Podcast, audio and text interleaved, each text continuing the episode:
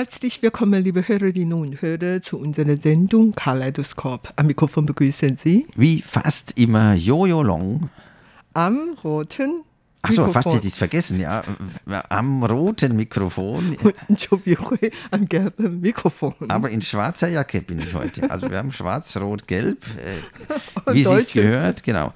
Und wir machen heute tatsächlich weiter mit unserer Serie äh, über die Serie. Genau, wir haben ja äh, beim letzten Mal schon erzählt, dass es in Taiwan seit den 70er Jahren, 1970er Jahren, auch Fernsehserien gibt. Damals in den 70er Jahren gab es ja noch kaum Fernseher, aber vermutlich auch durch diese Fernsehserien mit beeinflusst sind die Käufe der Fernseher langsam gestiegen, aber natürlich auch um Nachrichten oder andere Sachen zu sehen. Ja, und dann hatten wir gesagt, in den 80er Jahren gab es dann immer mehr dieser chinesischsprachigen Sendungen und in den 90er Jahren kamen Japaner dazu und heute wollten wir dann so ab den 2000er Jahren chinesischsprachige Serien von Festlandchina und jetzt die letzten zehn Jahre koreanische Serien sprechen. Und natürlich äh, dürfen wir die Amerikaner nicht vergessen. Die gibt es ja auch äh, auf verschiedenen Kanälen zu sehen. Und äh, nachdem wir letztes Mal die Sendung beendet hatten, ist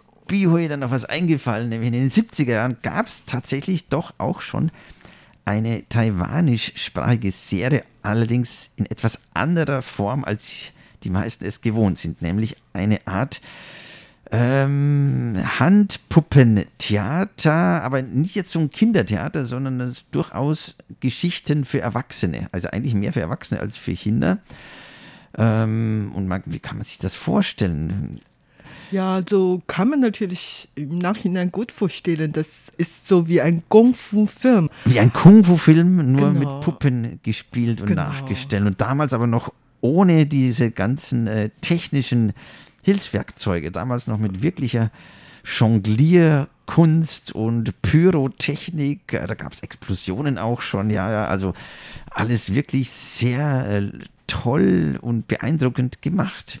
Ja, genau. Aber der Inhalt war immer sehr spannend und man sprach eigentlich eher so viel über die äh, Li-Lianzi, also die Gehorsamkeit oder Treue und Liebe und alles. Also, Also, so klassische Themen, die eben auch in Kung-Fu-Romanen vorkommen. genau, und- Tugenden. Ja, die Tugenden. Eigentlich eine Serie, die dazu dienen kann, so vorbildliche Menschen heranzuziehen, ne? möchte man meinen. Aber du hast dann äh, gesagt, die Regierung hat die Serie verboten. Warum? Wie kommt es dazu, dass so eine vorbildliche Serie von der Regierung verboten wurde? Weil die alle auf Taiwanisch gesprochen haben und damals Nein. war das ja eigentlich ein bisschen verpönt. Ne? Da war ja Hochchinesisch die einzig wahre Sprache von Seiten der Regierung. Es könnte sein, dass tatsächlich ein Grund dazu, warum diese Serien verboten wurden, ist. Aber offizielle Gründe waren noch äh, lustiger. Und zwar, weil diese Serien so gut angekommen ist und dass hier der, zu der Mittagszeit, sei es Schüler, Studenten oder Arbeiter, Offiziere oder Bauer und Fabrikenarbeiter, die legen ihre Arbeit nieder und kamen schnell nach Hause oder dann in der Fabrik, dann zusammen vor der Fernseher hinsitzen und dann sich dann diese Serien angucken. Aha, also die offizielle Begründung war wegen negativer Folgen auf die Produktivität der Gesellschaft muss die Serie verboten werden. Ja. Da haben einfach alle dann länger Mittagspause gemacht und sind nicht mehr zur Arbeit oder die Schüler nicht mehr in die Schule. Das ist tatsächlich lustig. Ja, das war wirklich so. Ich habe miterlebt. Also zu der Mittagszeit lief ich schnell nach Hause und einige meiner Mitschülerinnen, die zu Hause kein Fernseherapparate hatte, da kamen auch mit mir nach Hause und wir haben da schnell Mittagessen Also das ist ja praktisch. erledigt. Bei dir Ja. Mittagessen, Schnorren und dann auch noch äh, Fernsehen. Das ist schon nicht schlecht, ja. Ja, und damals gab es nicht so viele Unterhaltungen überhaupt in der Gesellschaft und Fernsehen angucken. Das ist schon eine ganz moderne Unterhaltungsmöglichkeit. Und man sah wirklich jeden Tag dort ähm, und dann diskutierte auch in der Schule oder in der Fabrik. In, ja, in, Moment, habt ihr denn alle Taiwanisch alles. verstanden? Ne? Die, die haben ja nur Taiwanisch gesprochen und auch viel gesungen. Ne? Das versteht man ja zum Teil gar nicht mehr, wenn die singen. Wie du in letzter Folge erzählt hast, also etwa so 70, 80 Prozent der Taiwaner Taiwanisch sprechen können oder verstehen können. Und manche chinesischsprachige Menschen, die vielleicht äh, damals mit der Chiang Kai-shek Regierung nach Taiwan angekommen waren, die konnten kein Taiwanisch. Allerdings, weil die Handlungen so ja. interessant war und die Musik so lustig, so, so alles war so, so, so spannend. Man konnte natürlich dann schon ungefähr ahnen, worum es geht. Wie du weißt, das ist ein Handpuppe-Theater und man muss nicht unbedingt wirklich diese Sprache mächtig sein, um den Inhalt gut zu verstehen. Insofern, das war wirklich ein absolut äh, ja, Erfolg überhaupt. Ja. Also auf jeden Fall wirklich dann in aller Munde. Man äh, hat jeder schon das gesehen, bestimmt. Ja, und wurde das Verbot dann irgendwann wieder aufgehoben, wenn das so ein Erfolg war? Denn jetzt äh, wieder solche Handpuppenserien in Taiwan? Ja, vor allen Dingen im Moment, weil die Regierung mehr Wert auf taiwanische Kultur legt und dann hat diese Puppentheater natürlich auch eine neue Renaissance, eine mhm. neue Frühling sozusagen. Und auch heute, also so viele Jahrzehnte später, auch heute kann man im Fernsehen noch Puppentheater sehen, allerdings ja, die in andere Form. Ja, ja, jetzt mit allen möglichen technischen Raffinessen, also mit Trickaufnahmen, wie auch bei, bei echten Hollywood-Filmen mit so unsichtbaren Drähten oder Flugobjekten, ja, so oh, und zum Teil auch mit äh, Computeranimierung, also mit rein gemischt. Also es ist, ist schon Wahnsinn, was die da aus diesem traditionellen Handpuppentheater äh, gemacht haben. Das lohnt sich eigentlich auch für unsere äh, lieben Zuhörenden mal da reinzuschnuppern, auch wenn man nichts versteht, allein das zu sehen, was die da alles bewegen auf der Bühne, ist, ist, ist beeindruckend. Ja, genau. Und auch diese Serien kommen jetzt immer noch sehr gut an. In diesem Theater, dann wurde eigentlich keine so Attack-Gespräche gesprochen, sondern da handelt es sich immer um Verse, verschiedene Verse. Also man sprach in altklassischer Chinesisch, oh. aber auf Taiwan äh, mhm. Sprache. Also dann, auch noch gereimt äh, genau, zum Teil. Handpuppe-Theater-Künstler, die können wirklich so gut spielen.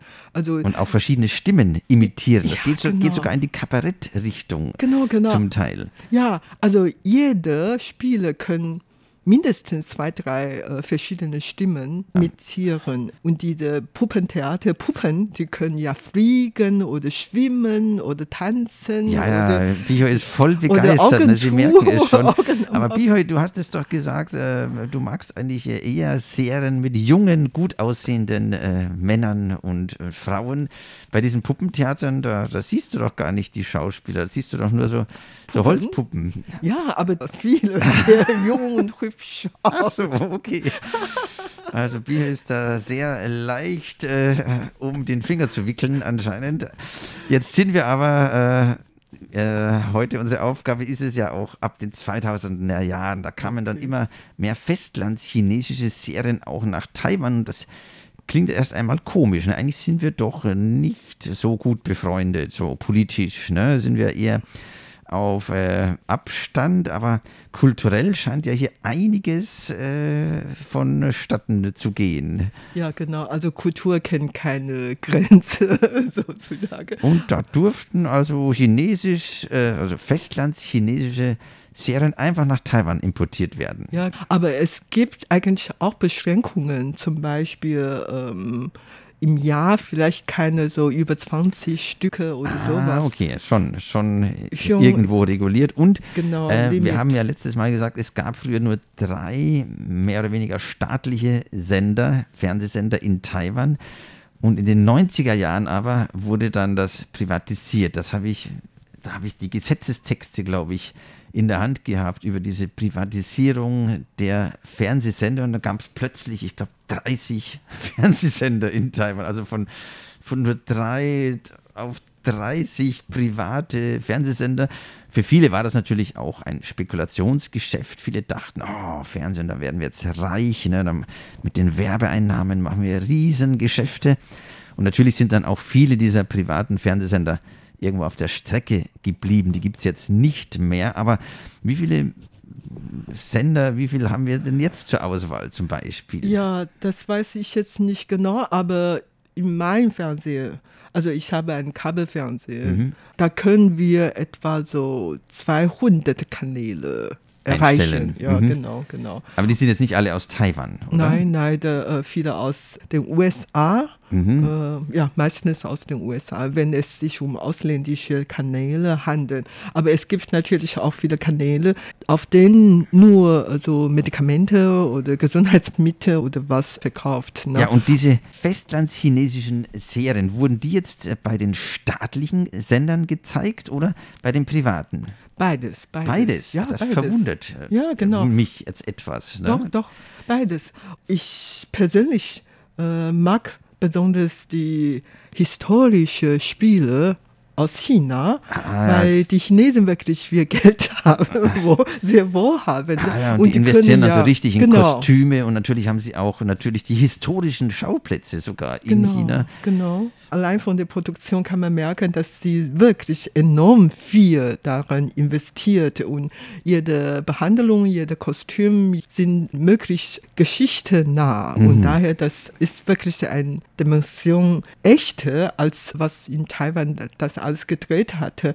Und solche Geschichte kamen in Taiwan wirklich sehr gut an. Also von ganz normalen Leuten bis auf Beamten. Mhm. Ich habe auch gemerkt, viele hochrangige Beamten der Regierungspartei DPP, die hatten auch solche Filme geguckt. Ja, obwohl die eigentlich gegen äh, eine engere Zusammenarbeit mit China sind, auf genau. politischer Ebene. Ja, aber Geschichte gehört eigentlich zu allen Menschen. Es kommen doch auch viele moderne Themen bei diesen chinesischsprachigen Serien? Also da sieht man dann auch so Polizeiserien oder oder äh, Liebesgeschichte und so. Mehr, doch mehr Liebesgeschichte. Ja. ja ich, ich, muss zugeben, verehrte Zuhörende, ich bin ja nicht so der, also ich würde schon gern mehr Fernsehen, aber ich habe einfach keine Zeit und bewundere Bihui, dass sie so viel über Fernsehserien Bescheid äh, weiß und mir da ein bisschen was erzählen kann. Ich sehe nur ab und zu mal beim Essen, was so die Verwandten eben gucken, aber dann muss ich wieder zurück zur Arbeit und ich muss sogar meine Kinder ermahnen, äh, bitte nicht hier bleiben, äh, bitte kommt auch wieder zurück nach Hause, macht eure Hausaufgaben und so. Also die, die wollen das natürlich auch sehen. Mhm. Und äh, da gibt es eben moderne Geschichten auch, aber da musst du uns wieder ein bisschen mehr erzählen, weil ich, wie gesagt, nicht so Bescheid weiß. Ja, Jetzt zum Beispiel heute, da gibt es mindestens drei, vier so chinesische Serien jetzt im Fernsehen. Allerdings solche Serien gucke ich mir nicht so gern, weil die eine andere Aussprache hatte und ist mir nicht so vertraut. Um ehrlich gesagt, ich sehe mich zwar sehr viel Fernsehen, allerdings ich will nicht die Intrigen in der Firma nicht gern sehen und die drehen eigentlich keine Komödie oder Liebesgeschichte, sondern mit sehr komplizierten Auseinandersetzungen zwischen den Menschen und sowas. Und das macht mir keinen Spaß und mhm. daher gucke ich nicht rein. Und die sind im Vergleich zu den Koreanern zum Beispiel, ja. Koreaner äh, ah, können ja sind wir sehr bei deinem gut. Lieblingsthema, ja. ja genau, genau. Die koreanischen Serien, ja, die beherrschen ja seit zehn Jahren mhm. den Fernsehhimmel von Taiwan. Warum, warum sind jetzt plötzlich die Koreaner so erfolgreich mit ihren Fernsehserien? Also ich denke, A, die Produktion sind teuer und daher die können sich leisten, viele Szenen zu machen und sehr schöne Produkte hatten die gemacht. Und B, für mich, das gibt ja wirklich sehr viele junge, hübsche Frauen. und C, die Handlungen sind außergewöhnlich. Ne? Aus dem man, Leben gegriffen, ja. Genau, genau. Man könnte so vieles erreichen, was man im Alltag eigentlich nicht erreichen könnte. Irgendwie da lassen unsere Fantasie überall hinlaufen. Ah, so, was wir, du meinst, im täglichen Leben nicht so schaffen, das können wir indirekt dann über die Identifizierung mit den Schauspielern in den Fernsehserien erreichen. Ja, sehr schön. Und ich, ich habe da jetzt auch äh, ab und zu, es darf ich ja mitsehen, da gibt es auch ganz viele so Polizeifilme oder Polizeiserien aus Korea oder so Richter Gangster. oder Mhm. äh, Ah, Richter. Juristen, Juristenserien. Mhm. Schaust du dir sowas auch an? Oder Dann ist das schon wieder zu kompliziert, äh, zu intrigant? Also ich gucke Fernsehen nach der Arbeit, wenn ich wirklich sehr müde Ach, bin. das, das ist ja dann schon um 1 Uhr, 2 Uhr Genau. morgens. Ich sehe mich dann gerne so welche leichte, äh, Leichte romantische Komödie und so. Okay. So, und jetzt fehlen uns, glaube ich, noch die Amerikaner und die Thailänder. Du hattest letztes Mal was von thailändischen Serien erwähnt. Was, Ja, was, was gibt es ne? denn da? Ja, ganz am Anfang auch eine große Überraschung für mich, dass die thailändische Filme auch hier in Taiwan gesendet werden. Aber die kommen wahrscheinlich auch gut an. Ein Grund dazu ist wohl, dass es gibt hier sehr viele Migrationsarbeiter Mhm. aus Thailand. Vielleicht ähm, haben die dieses Interesse, äh, Das auch zu solche schauen. Filme Stimmt, ja, da hast du recht. Genau, die, die wollen ja auch mit Fernsehen versorgt werden. Mhm. So, und jetzt fehlen uns noch, glaube ich, amerikanische Serien. Da habe ich in meiner Studentenzeit, glaube ich, immer, immer, immer solche Sit-Comedies gesehen. Also so, wo dann äh, die Lacher eingespielt wurden. Also es waren so Komödien, meistens in einem Wohnzimmer. Und da haben alle irgendwelche Wortspiele gemacht und ich habe nie, Genau. etwas, nie etwas verstanden. Das war zu schwierig für mich, das Englisch. Und ich glaube, es wurde auch nicht alles übersetzt. Äh, normalerweise muss man dazu sagen, werden ja fast alle Filme und Serien, die aus dem Ausland kommen und hier gezeigt werden, mit chinesischen Untertiteln versehen. Also da wird sehr viel Geld ausgegeben, dass das alles dann bei den Betrachtern auch äh, verstanden wird. Ne? Das wird meistens original in Originalsprache gesendet. Und ich habe auch in Taiwan zum ersten Mal amerikanische Schauspieler live, also original gehört. In Deutschland wurde ja alles synchronisiert. Und das war dann bei manchen Filmen sehr komisch für mich, weil ich mir dachte, oh, den, der deutsche Synchronsprecher hat doch irgendwie eine andere Stimmlage und plötzlich habe ich den Originalton gehört. Das war immer ein schöner Überraschungsmoment dann. Genau. So, und was wird dann die Zukunft bringen? Jetzt haben wir ja die 20er, die 2020er Jahre. Was, was äh, glaubst du denn, wird es dann an neuen Serien geben? Vielleicht aus Vietnam? Könnte sein. Vietnam ist ein neuer, aufstrebender, äh, sehr schnell aufstrebender Staat. Ich glaube, da ist jetzt, die haben auch, auch, auch viele Einwohner, da könnte einiges an Kreativität drinstecken. Ja, aber ich würde sagen, viele Ureinwohnersprachen oder Hakka und Taiwan-Dialekte werden natürlich weiter befördert. Mhm. Und es gibt tatsächlich jetzt schon im Fernsehen Hakka-sprachige Serien oder taiwanische Serien sowieso. Und ich kann mir gut vorstellen, das wird auch in Zukunft diese Ureinwohnersprache Serien geben. Glaubst du, also das, das kann ich mir sehr schlecht vorstellen, weil ja immer weniger das sprechen. Also die Regierung möchte das vielleicht schon so pushen, aber das schaut ja dann niemand und dann müssen sie das irgendwann einstellen. Oder die können auch die Handlung von irgendeiner Ureinwohnerdorf Ja, spielen, das- aber das man macht- spricht dann ja, das vielleicht macht dann Sinn. Ja, ja, das, das äh, schauen wahrscheinlich mehr Leute, genau. So wie in Bayern, ne? Daheim ist daheim. Ne? Auf, Was, auf, was, was? Das Ja, eine Serie. Meine Mutter schaut das jeden Tag. Von Aha. Montag bis Donnerstag kommt das immer. Daheim ist daheim. Also Ah, zu Hause daheim. ist zu Hause. Daheim ist daheim. Daheim Ja, ist das daheim. ist auch in Ureinwohnersprache. Das wird, glaube ich, sogar von ganz Deutschland gesehen. Ja, so. glaube ich, ja. Ich weiß nicht, ob verstanden, aber jeden, jedenfalls äh, sind wir leider schon wieder am Ende und bedanken uns ganz herzlich bei Ihnen, verehrte Zuhörende. Äh, Wir hoffen, dass Sie auch nächstes Mal wieder äh, dabei sind. Am Mikrofon verabschiedet sich wie fast immer Joe Long am roten und Chobi Hui am gelben Mikrofon. Bye bye, dabei aus, aus Taipei. Taipei.